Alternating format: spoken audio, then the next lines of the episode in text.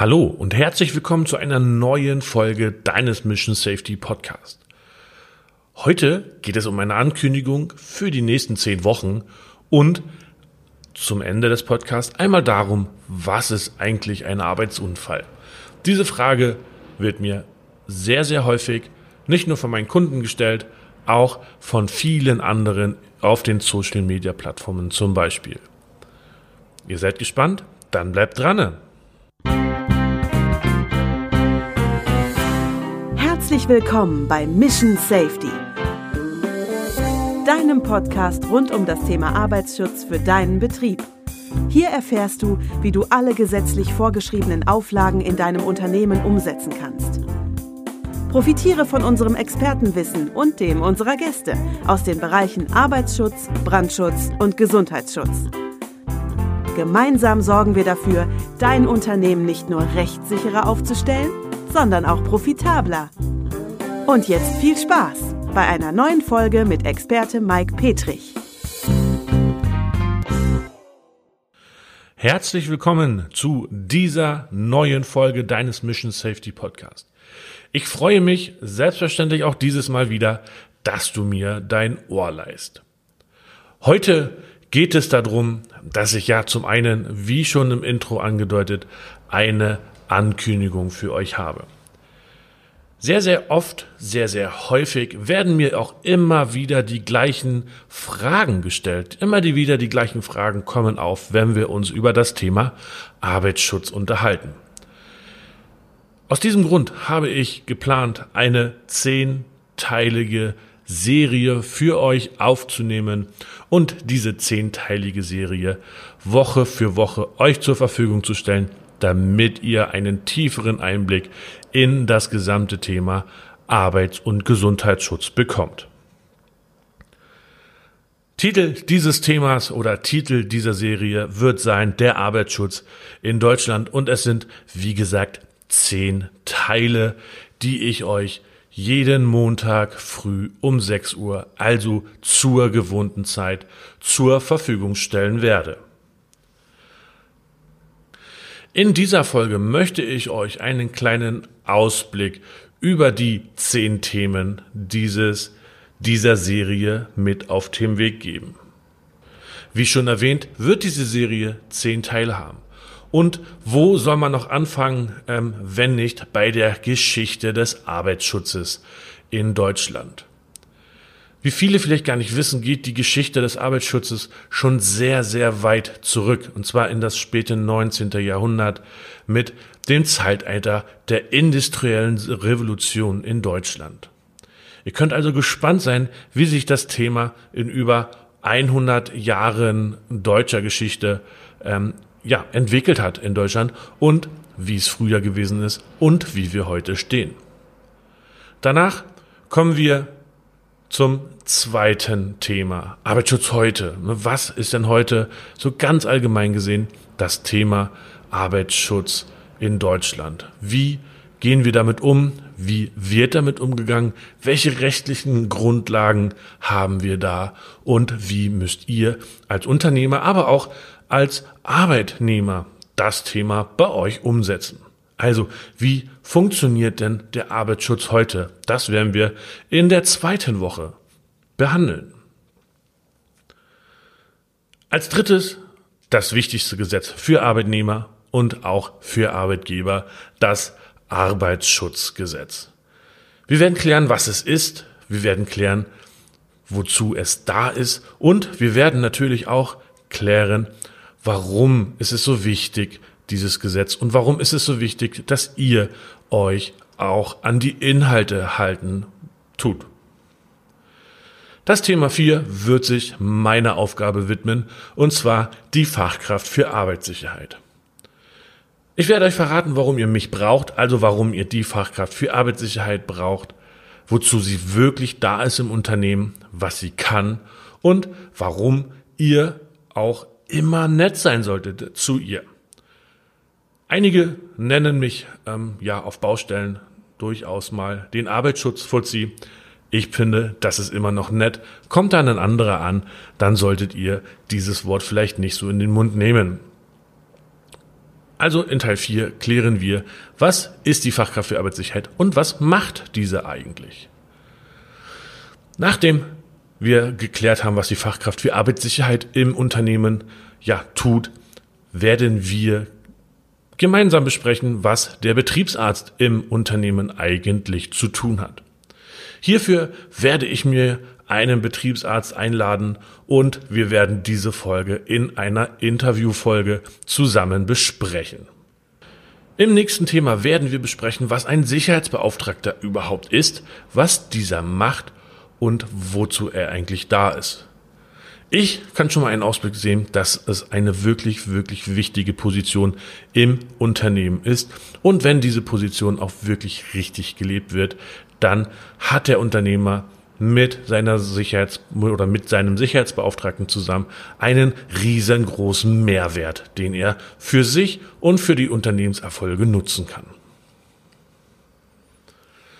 Im Thema 7 beschäftigen wir uns mit Ersthelfern und Brandschutzhelfern. Sehr, sehr häufig bekomme ich die Frage gestellt, warum brauche ich die denn überhaupt? Oder brauche ich überhaupt Brandschutzhelfer?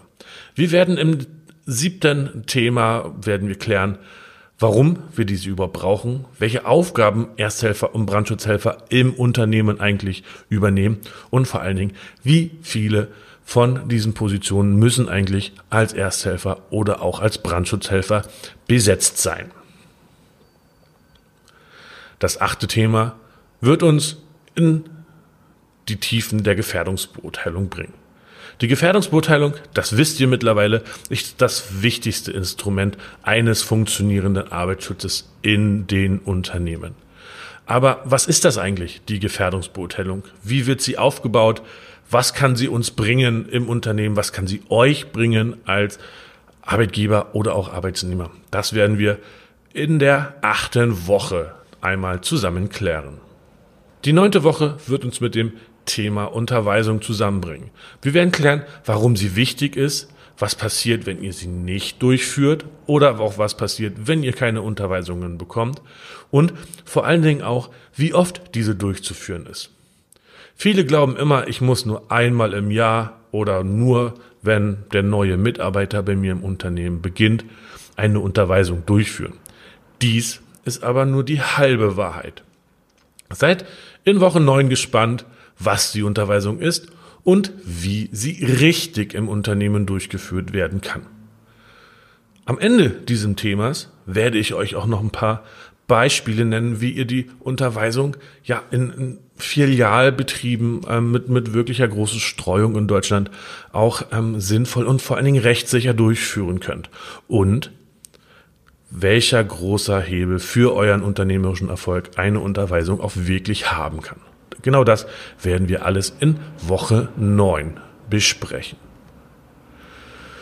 Und zu guter Letzt gibt es da noch ja, diese bunten Zettel, die immer überall in den Werkstätten, in den Laboren, aber auch in anderen Unternehmensteilen hängen, die Betriebsanweisung. Wir werden besprechen, warum ist sie wichtig, warum muss sie auch ausgehängt werden und vor allen Dingen, warum muss es diese auch in vielen, vielen Sprachen geben. Je nachdem, wie viel Landsleute von anderen Ländern ihr bei euch im Unternehmen habt, müsst ihr unter Umständen natürlich auch die Betriebsanweisung sprachlich bei euch im Unternehmen anpassen. Warum das alles wichtig ist und so weiter, werden wir dann in der zehnten Woche dieses Mission Safety Podcast zusammen auch klären. Zum Ablauf und zu den Erscheinungen. Ich habe geplant, jede Woche, also ab heute die kommenden zehn Wochen, jeden Montag eine neue Folge mit einem dieser Themen zu veröffentlichen. Natürlich kann es zwischendurch auch sein, dass ich mal wieder eine Fragen- und Antwortenfolge mit zwischenschieben werde. Diese werde ich aber, um den Tonus nicht zu unterbrechen, einfach auch mal in der Woche zwischendurch mit reinschieben, so dass vielleicht am Mittwoch oder am Donnerstag oder vielleicht auch am Freitag oder Samstag eine neue Folge für euch kommen wird. Wie ihr das mitbekommt, dass eine neue Folge da ist, das ist ganz einfach. Ihr könnt in dem jeweiligen Podcast-Programm, mit dem ihr dieser, diesen Podcast hört, natürlich den Mission Safety Podcast abonnieren und auch dafür sorgen, dass die Folgen immer auch ähm, aktuell heruntergeladen werden auf eurem Smartphone oder auch das andere Medium, mit dem ihr diesen Podcast hört. Ihr könnt mir auch folgen auf Facebook. Das Arbeitsschutzzentrum Petrich ist auf Facebook vertreten. Da werden wir immer wieder neue Folgen ankündigen und auch die Folgen, die zwischendurch online gehen, werden wir dort einmal posten, damit alle Menschen, die uns folgen auf den sozialen Medien, natürlich auch rechtzeitig Bescheid wissen. Auf dieser Facebook-Seite könnt ihr natürlich auch eure Fragen platzieren. Schreibt uns einfach an. Fragt, was auch immer ihr über den Arbeitsschutz und über den Gesundheitsschutz wissen wollt. Und wir werden dies entweder ziemlich schnell schriftlich oder aber in einer unserer QA Podcast Folgen für euch veröffentlichen.